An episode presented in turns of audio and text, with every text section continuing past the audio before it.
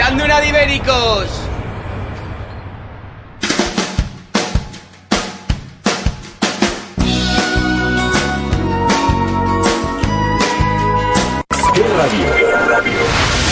Marchando una de ibéricos.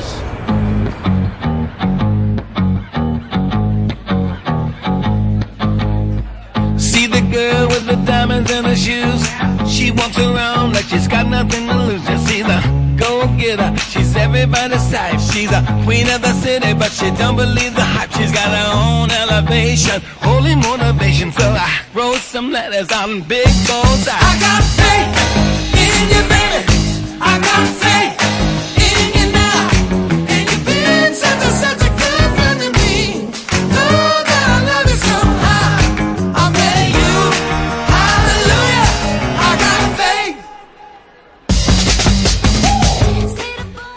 todos los días se puede abrir eh, Deportes 10 con buenas noticias. Ayer eh, recibimos la noticia de que uno de los periodistas y exfutbolistas deportivos más importantes y queridos de este país, Michael Robinson, sufría cáncer con metástasis ya avanzado. Así que nada, desde aquí ah, le invitamos, además amigo de la casa, ha participado con nosotros en algún programa. Así que desde aquí, Michael, te damos mucho ánimo, te hemos dado mucho ánimo para ti y mucha fuerza, que seguro que vas a superarlo. Y también hemos acabamos de recibir la fatal noticia de que ha fallecido María Jesús Rosa, la primera campeona del mundo española de boxeo a los 44 años de edad, campeona del mundo en peso mini mosca en 2003 y cuatro veces campeona de Europa. Así que desde aquí mucho ánimo y mucha fuerza a todos sus familiares, amigos y allegados. Hoy sí que sí vamos a tener a Antonio Oliver con nosotros para analizar el sorteo de la Champions, lo que dio de sí ayer para Real Madrid, Atlético de Madrid y Fútbol Club Barcelona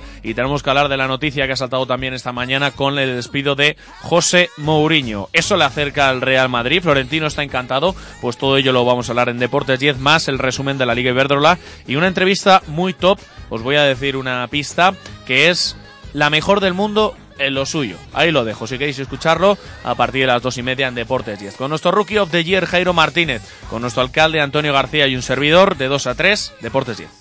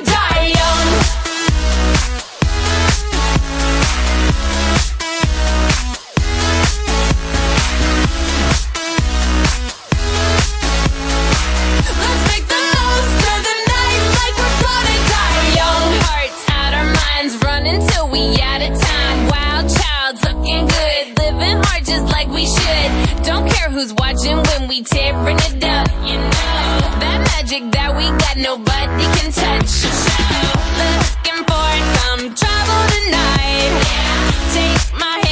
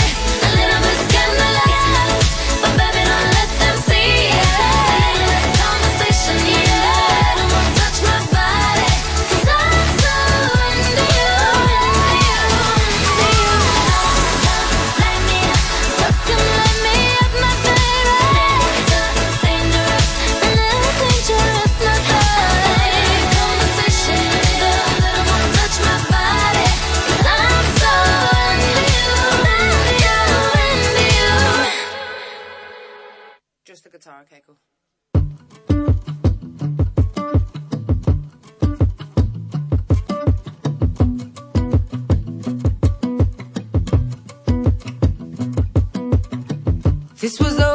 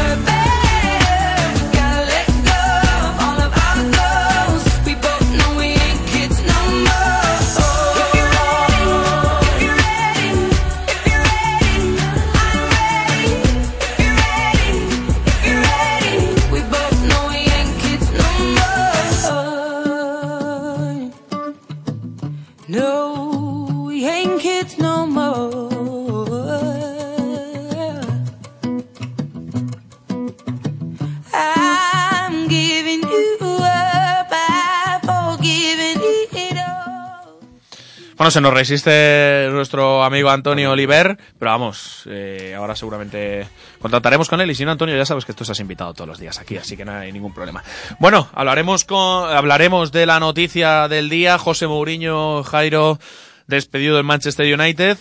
La verdad es que no estaba haciendo una buena temporada el entrenador portugués. El otro día perdió 3-1 frente al líder de la Premier, el Liverpool, y se queda a 19 puntos del el líder. Un Manchester United que ha sacado un comunicado, pues básicamente diciendo que se designará un nuevo entrenador interino hasta el final de la presente temporada. ¿Eso qué quiere decir? Bueno, también dice que mientras que el club lleva a cabo un exhaustivo proceso de búsqueda para contratar un nuevo entrenador. ¿Eso qué quiere decir? Que el número uno es eh, Zinedine Zidane, pero Zinedine Zidane no quiere empezar un proyecto con jugadores pues que él no le apetece. Lo hizo en el Real Madrid, también le dijo a Florentino Pérez que él no quería, pero Florentino Pérez le pidió un favor personal y al final accedió y no le fue mal. Pero él no tiene una plantilla a su gusto y ahora pues no puede fichar a Benzema tampoco, entonces Está sonando mucho en Inglaterra Pochettino, de que pueda salir del Tottenham para ir a, a Manchester. Yo no veo, tampoco veo, no me pega a Zidane un perfil Manchester, con el Manchester que hay ahora. Zidane me pega más un juego, un juego con gente rápida arriba, con una defensa sólida. Y es que el United ahora mismo está a 19 puntos del Liverpool, los jugadores casi no se enteran del ritmo que bailan y ya mucha gente del Madrid dando palmas, porque ¿a dónde va Mourinho? Sí, sí, desde luego. A ver, sí es cierto que en la Premier se buscan entrenadores que sean un poco más tranquilos, que no se vayan a la segunda, tercera temporada como Zinedine Zidane. Poquetino da un poquito ese perfil. Se buscó con la salida de Ferguson con David Moyes, por ejemplo, no le salió bien, pero era un entrenador que llevaba ocho años en el Everton. Entonces, al final, pues bueno, eh, se está buscando ese estilo de, de entrenador. Zinedine Zidane, Antonio Conte, incluso está Ryan Giggs, Mm, es sí, otra vez ex. la vuelta a un Mm. ex, pero lo que sí es cierto es que, eh, pues bueno, el Manchester United que queda, que queda con un entrenador interino. Bueno, pues me dicen que ya tenemos a nuestro amigo Antonio Oliver. ¿Qué tal, Antonio? ¿Cómo estás? Bueno, más vale tarde que nunca. Bien, muchas Sí. gracias y perdón por, por la falta de puntualidad. Nada, nada, por supuesto, que no pasa absolutamente nada. Bueno, estábamos hablando del tema de, del día, del tema que nos ha salido hoy, que es la salida, aunque era la crónica de una muerte anunciada, de José Mourinho del Manchester United. Bueno, pues la verdad es que, como bien dices, se, se ha especulado mucho con esto. Se ha visto a veces la cuerda muy tensa, parecía que se iba a romper y luego volvía a aflojar esa tensión y continuaba. Pero quizá el emparejamiento de, de, este, de, este, de esta ronda de Champions quizá haya tenido algo que ver con todo esto porque la situación de Mourinho ante esa ante ese emparejamiento era muy delicada. En cualquier caso, mm, me parece que a Mourinho le hacía falta descansar, retirarse y seguramente si no si no ocurre nada, que también pudiera, como me imagino habréis comentado, pues eh, tiene que respirar. No sé si le va a dar tiempo o no, o si se va a cumplir eso que dicen que el Real Madrid quiere ficharlo inmediatamente. A mí me extrañaría mucho porque, bueno, Solari acaba de ser renovado, en fin. En cualquier caso, me parece que estamos ante un entrenador muy singular y habrá que observar a partir de este momento tanto lo que hace como lo que dice. Bueno, se- nosotros sacamos la noticia y también la han sacado diversos medio- medios de que Florentino Pérez siempre ha querido la vuelta de José Mourinho, se han ido los jugadores que no querían estar con el portugués y que su segundo sería Xavi Alonso. Lo que sí es cierto es que yo creo que José Mourinho eh, llegaría en verano para un nuevo proyecto. No creo que venga ahora, salvo Antonio Catástrofe del Madrid, por ejemplo, en este Mundial de Clubs. La verdad es que me da la sensación de que, cosas tan tan rápidas y tan rotundas no, no van a pasar. Vamos a ver efectivamente qué ocurre con, con este Mundial de Clubes, pero me da la sensación de que el Madrid no está ya para tantos bandazos. Creo que se va a acabar la temporada como se acabe con Solari en el banquillo y después a ver qué ocurre, pero, pero no creo que el Madrid entre en esa dinámica, en ese vértigo que le, que le viene muy mal a la imagen de, de- de cambiar entrenadores por, por una derrota, por una victoria puntual y coyuntural. Lo malo es que ya sabes, Antonio, cómo somos estos de la prensa, que en el momento que el Real Madrid pinche, al día siguiente Mourinho. Ah, no, no, no, pero esto es eh, lo normal. La prensa puede. La prensa da información y cuando no tenemos información nos paramos a reflexionar sobre el hecho concreto y a partir de ahí y sabiéndolo hacer con la diferencia bien clara, pues podemos dar opiniones. ¿Qué pensamos? Que a lo mejor el Real Madrid está especulando con la posibilidad de que Mourinho, si hay un error eh, reiterado de Solari perdiendo encuentros, pudiera incorporarse en enero.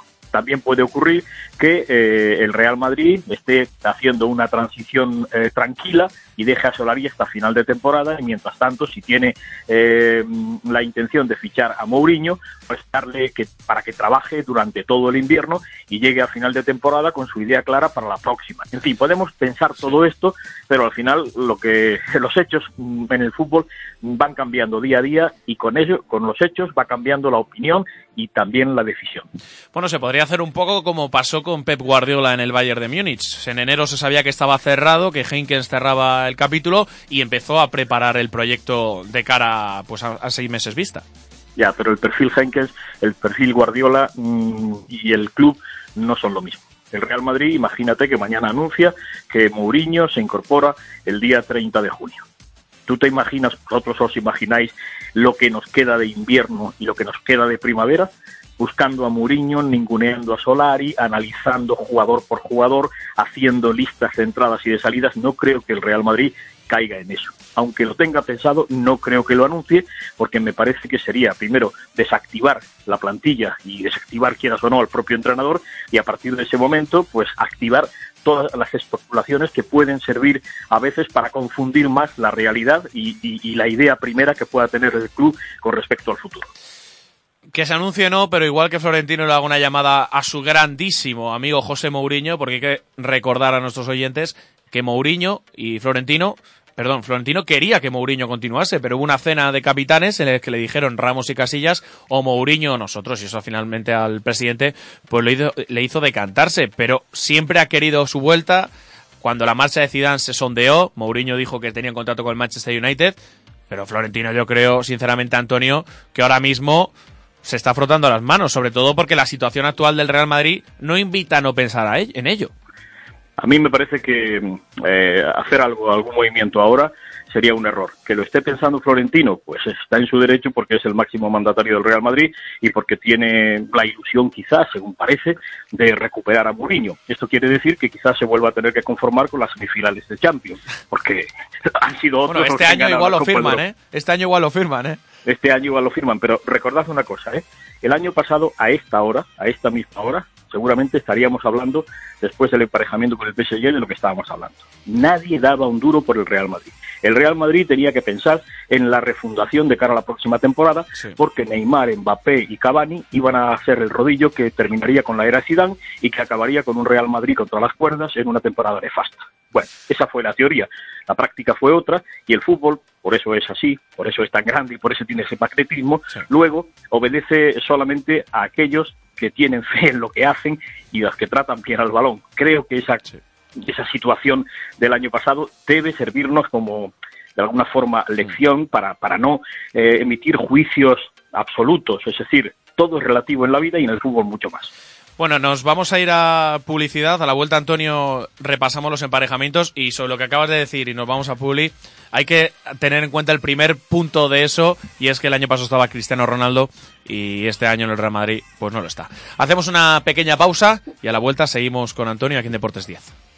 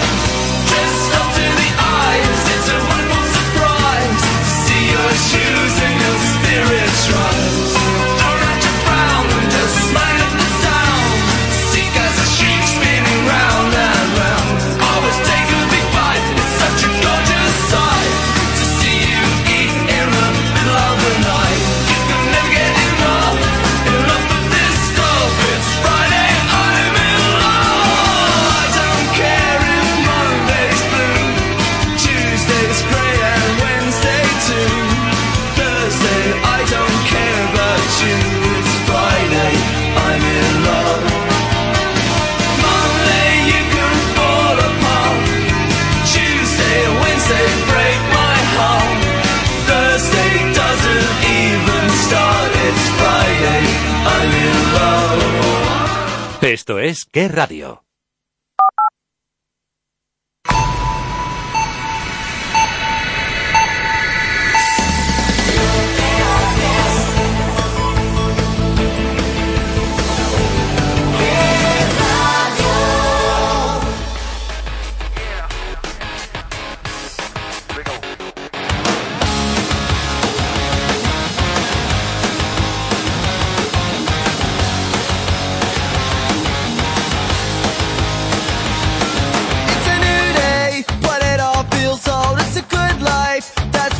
told, but everything it all just feels the same.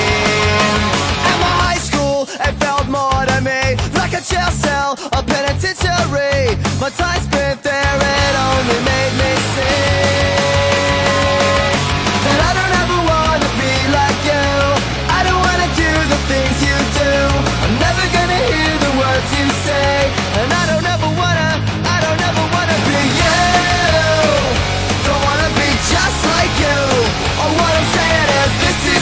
the oh yeah.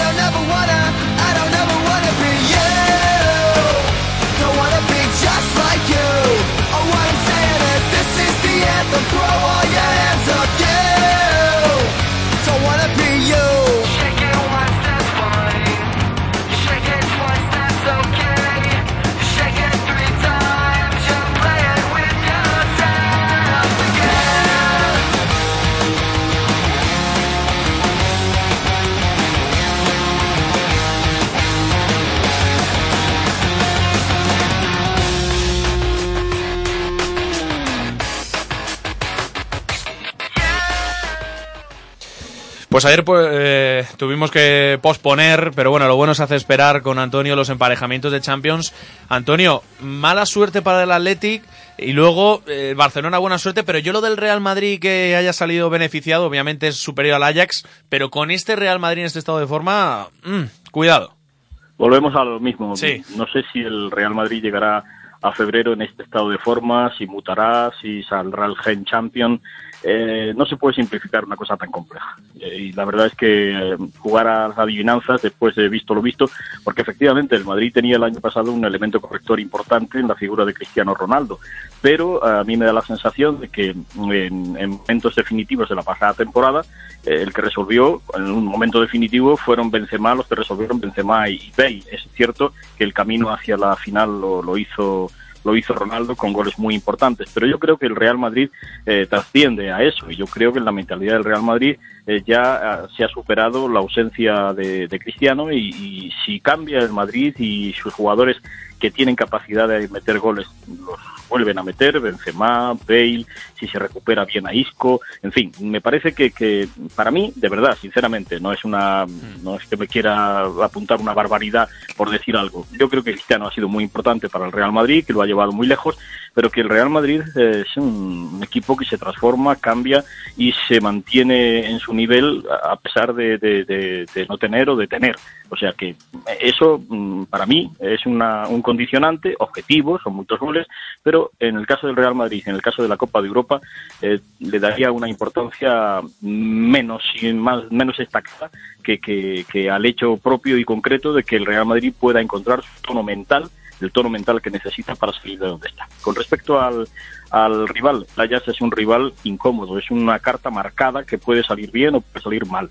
Es un, un equipo que juega al fútbol, que tiene una mentalidad muy, muy, muy interesante para, para, para ver cómo, cómo se hace, para ver cómo se desenvuelve, para ver, es bonito eh, ver a, a ese Ajax y va a ser bonito ver ese emparejamiento con el Real Madrid.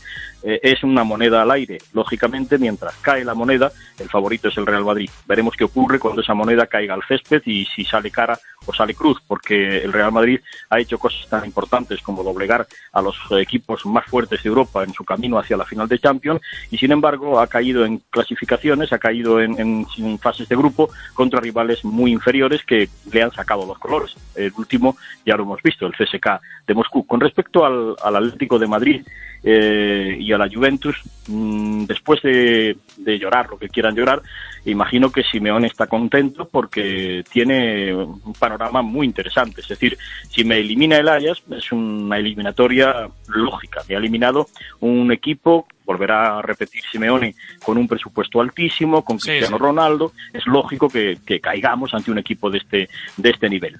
Sí se da que puede darse, porque el Atlético de Madrid ya tiene equipo para jugar contra esos equipos en igualdad de condiciones, si se da que el Atlético de Madrid elimina a la Juventus, será un chute de, de autoestima terrible para los hombres de Simeone, para el sistema de Simeone, para el llanto de Simeone y para la guerra de guerrillas de Simeone antes de espectáculos como este. O sea que Simeone está, digamos que, bueno, preocupado. Pase lo que pase, tiene excusa.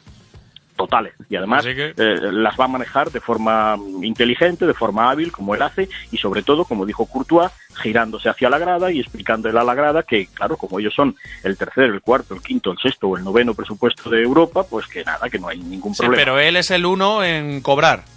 por supuesto. Y, Griezmann. En nómina es el uno.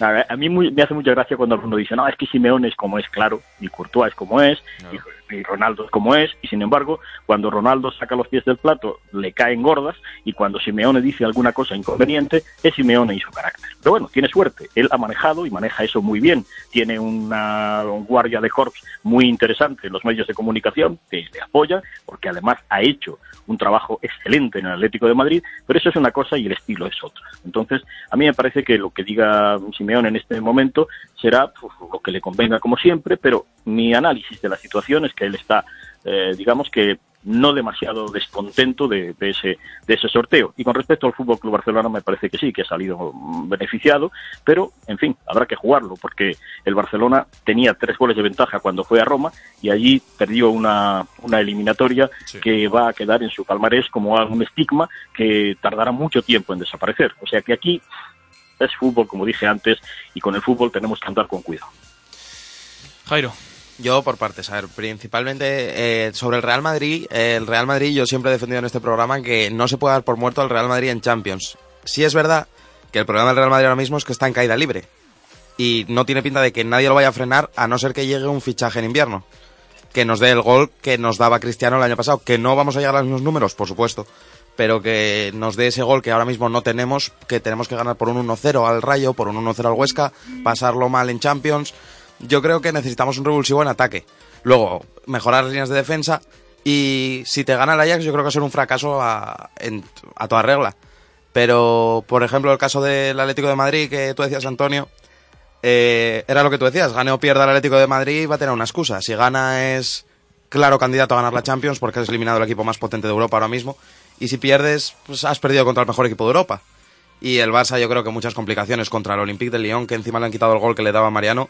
Y tiene a, Y no a está Fekir, Fekir, tiene a Fekir estará. lesionado, le queda la balita de Depay, pero no creo que tenga mucho problema en pasar las eliminatorias. Bueno, me parece que, que el diagnóstico es ese, ¿no? El análisis previo el, es ese. Ahora cuando, eso es lo que, como dice el cirujano antes de el quirófano, esto es lo que hay, esto es lo que no vamos a encontrar y esto es lo que espera- esperamos que haya cuando se produzca la, la apertura de la herida o, o buscando el, el- el- el- el- el final de esa operación. Ya veremos qué ocurre una vez que pite el árbitro y se juegue eh, el primer partido. A partir de ahí veremos cuánto de realidad tienen nuestros análisis y cuánto de ciencia ficción porque el fútbol lo quiere así. Lo que está claro es que ahora hay un periodo hasta febrero que se nos va a hacer largo sin Champions, Antonio, y que tendremos tiempo de, de analizarlo. Muchísimas gracias, un abrazo muy fuerte y que pases muy buenas Navidades. También para vosotros que tengáis una feliz Navidad y un año 19 lleno de, de éxitos profesionales y personales. Un abrazo muy fuerte, amigo. Hasta luego, adiós. No limit in the sky that I won't fly for you. No amount of tears in my eyes that I won't cry for you. Oh no, with every breath that I take, I want you to share that air with me. I climb a mountain that's none too steep. When it comes to you. There's no crime. Let's take both of our souls and intertwine. When it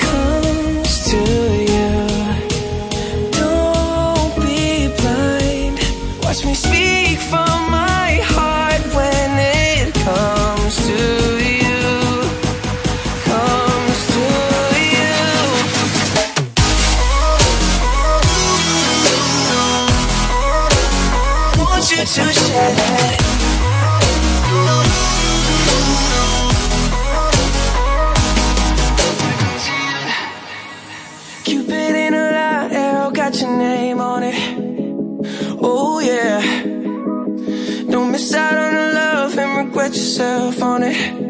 Oh. Open up your mind, clear your head. Ain't gotta wake up to an empty bed. Share my life, it's yours to keep. Now that I give to you all of me. When it comes to you, there's no crime. Let's take both of our souls and intertwine.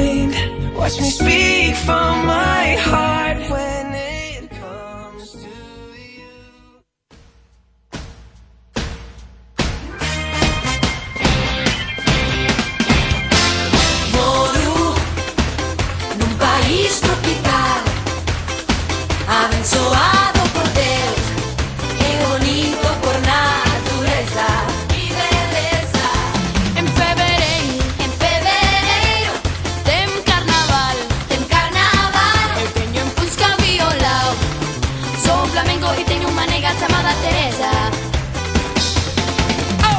Moro num país tropical, abençoado por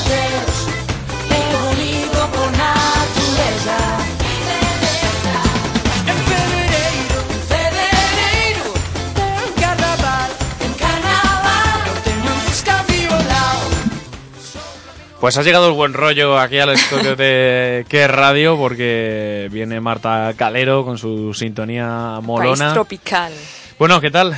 Jornadita que sigue todo más o menos igual. Sí, más o menos no ha habido muchos cambios en esta jornada 14 y entre- antes de entrar un poco en ella, comentaros que el jueves pasado eh, fue el sorteo de los cuartos de la Copa de la Reina, esta Copa de la Reina que estrena nuevo formato y que de momento quedan ocho equipos vivos y decir que, que en este sorteo eh, fueron separados en bombos diferentes el Atlético de Madrid y el Fútbol Club Barcelona con motivo eh, de haber sido los equipos clasificados en, la Champions League.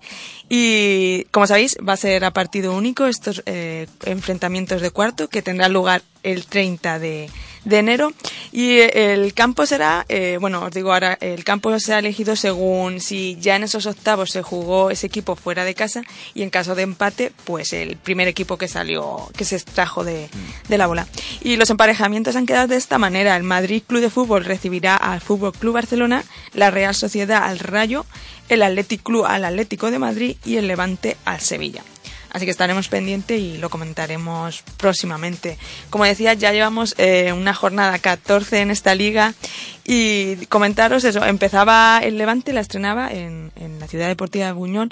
eh, Victoria frente al Athletic Club gracias a esos eh, dos goles a cero. Goles de Alarilla y de Charlín. Una Charlín que ya fue Pichichi el año pasado y de momento lleva eh, 10 tantos. Pero la Pichichi no es ella, sino Alba Redondo. Lo comentaré en, en el partido del Albacete. Y un Levante que se sitúa en el tercer puesto a cinco puntos del Barça. Nada, nada distinto a, a como fue la jornada pasada. El Rayo Vallecano recibía al Valencia y ambos eh, conseguían un, empate a uno, el reparto de puntos, gracias a- al gol de Seila para el Rayo y al gol de Sandra Hernández para el Valencia.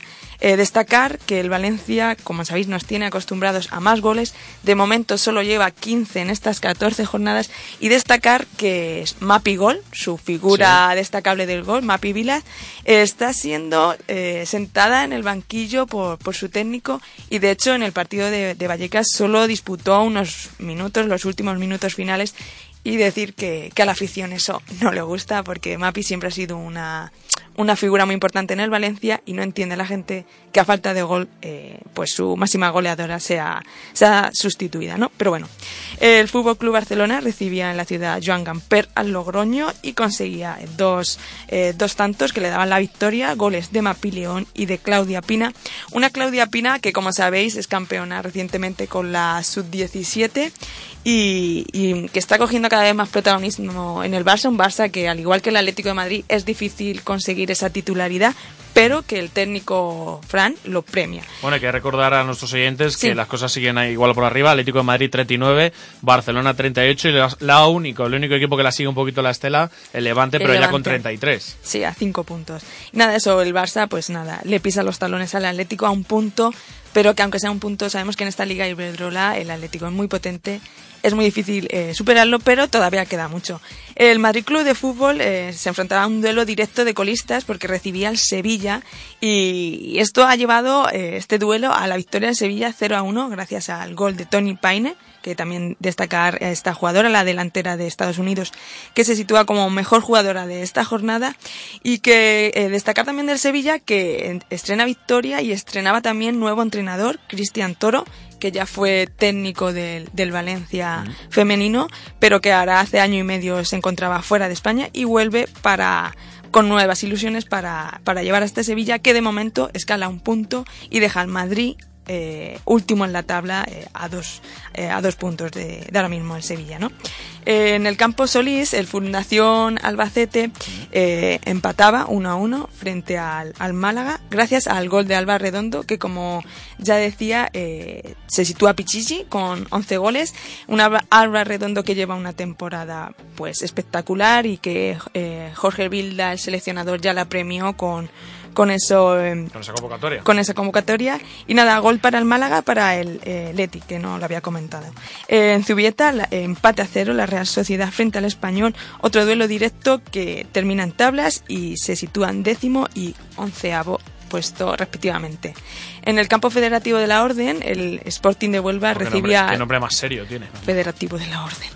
Recibida, recibía al Granadilla de Tenerife y reparto de puntos también por empate a uno, goles de Anita para el Huelva y de Altiara para el Tenerife. Y nada, eh, ahora mismo el Sporting de Huelva sabemos que empezó muy malamente y de momento se, eh, sale de los puestos del descenso que pertenecen al Madrid y al Sevilla, como hemos dicho, y ahora mismo se sitúa ante penúltimo. Y en la ciudad deportiva Luis del Sol, el Betis perdía eh, tres puntos frente al Atlético de Madrid 1 a 2, eh, gracias a los tantos de Luzmila y de Jenny Hermoso, y un Atlético de Madrid, como decimos, invicto. Eh, tenemos hoy un- una llamada muy especial. Porque, Cambiamos de deporte, totalmente, Sí, cambiamos ¿no? de, deporte. Sabéis que en Toque Fe nosotros eh, seguimos mucho el rugby y la verdad que a mí personalmente me hace mucha ilusión esta entrevista porque vamos a hablar con la mejor árbitro del mundo de rugby. Ella es Alhambra Nieves. La tenemos por ahí. Hola Alhambra. Hola, muy buenas, ¿qué tal? Buenas tardes. Pues lo primero eso, darte las gracias porque es un placer y, la verdad que nos hace mucha ilusión. Eh, comentar, eh, para los que no lo conozcan, que el rugby es un deporte que, se caracteriza mucho por los valores de humildad, ¿no? de, de trabajar en equipo y demás. Pero hoy me gustaría comentarte contigo el valor de la igualdad, que sobre todo tú lo has vivido, vivido como ejemplo ese premio que recibiste de mejor árbitro que no distinguía a géneros. Pues sí, la verdad que, que en nuestro deporte convivimos con una igualdad bastante natural. eh, los chicos, los chicas, los chicos y chicas juegan juntos hasta los 16 años. Eh, antes que yo había otras mujeres que han arbitrado en España máxima categoría masculina y femenina, o sea que para nosotros es bastante normal y, y entendemos pues que bueno que, que es un deporte que practicamos personas, hombres, mujeres, y que luego hay determinadas funciones que, que bueno que no tienen evidentemente no tienen por qué estar limitadas a hombres como el arbitraje o entrenadores directivos y bueno cada vez afortunadamente hay más mujeres involucrado en todas las estructuras y al final pues lo que hay que primar es el trabajo, el rendimiento, eh, la pasión que le ponga algo, independientemente de eso, que lo realice una- un hombre o una mujer. Deberíamos empezar a hablar más de personas. Muy bien. Yo quiero preguntarte un poco acerca de un tema pues que ahora está desgraciadamente de moda y es el respeto. Eh, El rugby es uno de los Sí. deportes, como ha dicho Marta, que más eh, se promulga el respeto, pero de verdad, no como por ejemplo en el fútbol, que es mi deporte y desgraciadamente pues no se hace y es así. Pero en el rugby eh, hay respeto. Eh, ¿Tú sientes que la afición y los jugadores te respetan?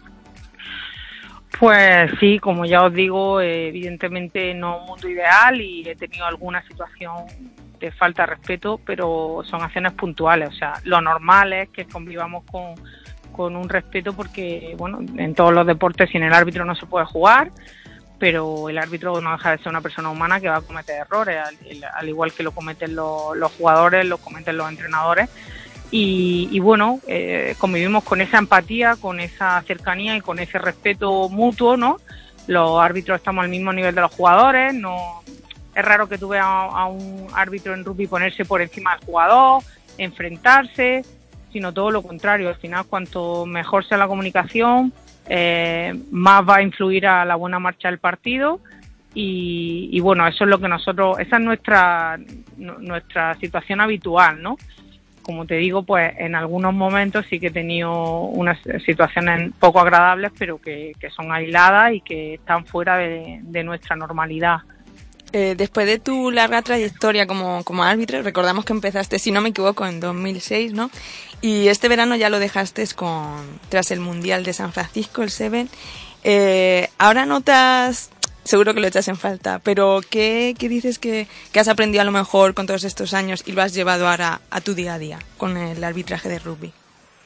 Bueno, en general con el rugby, eh, mm, tanto en mi etapa de jugadora como en mi etapa de árbitro, eh, yo creo que, que el rugby me ha aportado pues habilidades sociales, ¿no? De, de comunicación, eh, especialmente siendo árbitro, ¿no? El, el eso, el comunicarte con los jugadores, el saber gestionar pues cuando las personas, jugadoras, jugadoras se frustran, eh, utilizar las palabras adecuadas. Eso yo creo que, que es uno de los mayores aprendizajes ah, que, que he tenido siendo árbitro. Y luego, bueno, pues el ser disciplinado, pero el saber que, que es un deporte de equipo, que al final eh, lo más importante es el conjunto, no tú como persona, como individuo, ¿no? Y, y puede parecer que los árbitros estamos solos dentro del campo, pero también pertenecemos a un equipo, también tenemos que trabajar juntos, también tenemos que dejarnos ayudar por otros compañeros, tenemos que saber ser comunicativo y hablar con los entrenadores y bueno, todo eso es lo que quizás lo más lo más importante que a mí me ha aportado el rugby en esta etapa. ¿Y tienes pensado en un futuro volver al arbitraje o ya se acaba aquí? Bueno, yo creo que es que cuando entra en el rugby eh, ya no sale, evidentemente, y, yo seré árbitro, igual que siempre he dicho que aunque tuve que dejar de jugar, el que cuando eres jugador eres jugador para siempre y yo seré árbitro igualmente para siempre, ¿no? Y mi actividad será diferente, eh, seguiré arbitrando a nivel más local, más de, de cosas amistosas o de niños pequeños. Es difícil que vuelva al alto nivel posiblemente, pero tampoco lo descarto, no sé, pues eso, si en unos años mi vida será diferente o cambiará y me volverá a motivar volver al alto nivel, pero claro, yo voy a seguir siendo árbitro, sigo siendo jugadora, de hecho, bueno, estoy he retomado mi actividad como jugadora y bueno, yo simplemente quiero seguir disfrutando, aprendiendo y aportando, pues sea en una tarea o sea en otra o sea en varias a la vez, ¿no? Y ahora, Alhambra, te encuentras ligada a la Federación Internacional, ¿no? ¿Verdad? A World Rugby. Sí, sí, sí, he empezado, ya os digo que, que bueno, la, hay gente que se ha extrañado un poco de mi decisión porque, bueno, todavía soy joven, me quedaba todavía recorrido a nivel internacional como árbitro, pero bueno, yo tenía algunas inquietudes en, en, mi, en el plano personal y, y se unió otra inquietud a nivel profesional de poder hacer otras cosas dentro de la estructura de, del arbitraje. Y bueno, afortunadamente pues dentro de World Rugby se abrió una posición, apliqué a ella y bueno, y me he quedado con, con ese puesto y bueno, estoy muy contenta, un gran reto y, y bueno, pues eso, poder aportar, poder seguir creciendo como profesional dentro del mundo del deporte en una estructura como la de World Rugby que, que bueno, que, que cada vez invierte más en todos los ámbitos, ¿no? En el juego, en que crezca el número de jugadores, el número de técnicos, también el número de árbitros y bueno, con un deporte cada vez más profesional, pues eh, son conscientes, ¿no? Que hay que invertir en, en eso, en todos los campos. Muy bien. Pues te deseamos mucha suerte en esta nueva etapa, ¿no? Y muchas gracias por atendernos, Alhambra. Bueno, muchísimas gracias a vosotros por eso, por darle visibilidad a todos los deportes. Nuestro deporte lo necesita y es muy importante. Y, y bueno, desearos a todos una feliz fiesta, a todos los oyentes y a todo el equipo. Muchísimas gracias y un abrazo muy fuerte. Igualmente, luego. chao.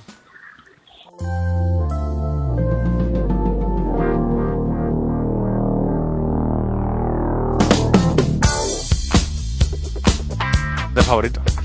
Pues con Jamiroquai, eh, Just Dance, ¿puede ser este tema? Can Hit. Can Hit. Buenísima esta canción. Jamiroquai, acabamos este Deportes 10. Hay que decir la noticia de que eh, ha saltado hace un ratito, de que Fernando Alonso va a correr el Dakar 2020 Anda. junto al periodista Jesús Calleja. Yo no sé si era un Planeta Calleja especial Dakar, pero no- en otros sitios peores ha estado, desde luego. ¿eh? Pues ojo Fernando, ¿eh? Ojo que tiene, tiene aval para pensar que puede hacer algo en el Dakar. Mm, conversación va a tener, desde luego, del Sí, no, no, copiloto. conversación le va a dar. eh, Eso es importante para las Te rutas. distrae. Eso es. Bueno, Marta, muchísimas gracias. Mañana te volvemos a ver. Sí, mañana, pero en otro ámbito. ¿Ah, sí? ¿Cuál? No sé. Cantando, ¿no? Cantando. ¿Ah, sí? Cantando. Bueno, vamos a cenar. Vamos a la ópera, ¿no? Vamos a cenar, sí, sí. Vamos a, a Antonio cantar. A emborrachar a- a- al alcalde. ver qué tal, chicos. bueno, muchísimas gracias, Jairo, Marta, Antonio, nuestro alcalde, a todos los que nos escucháis. Mañana de 1 a 3, ya sabéis, lugares del mundo y Deportes 10. Muchísimas gracias, disfrutad de la tarde, sé felices, hasta luego.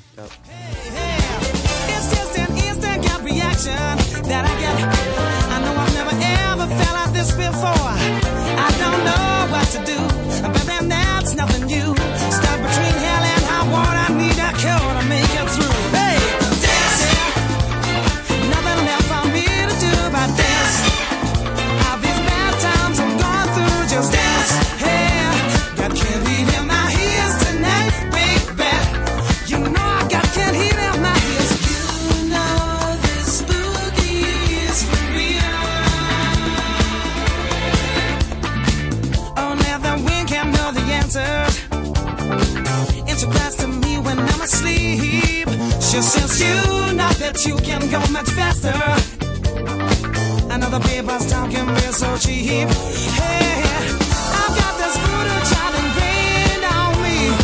I'm gonna use my power to ascend. You know I've got this binding hits to use, such that there's no lose. I was born to rock and built to last. You never see my feet 'cause I move so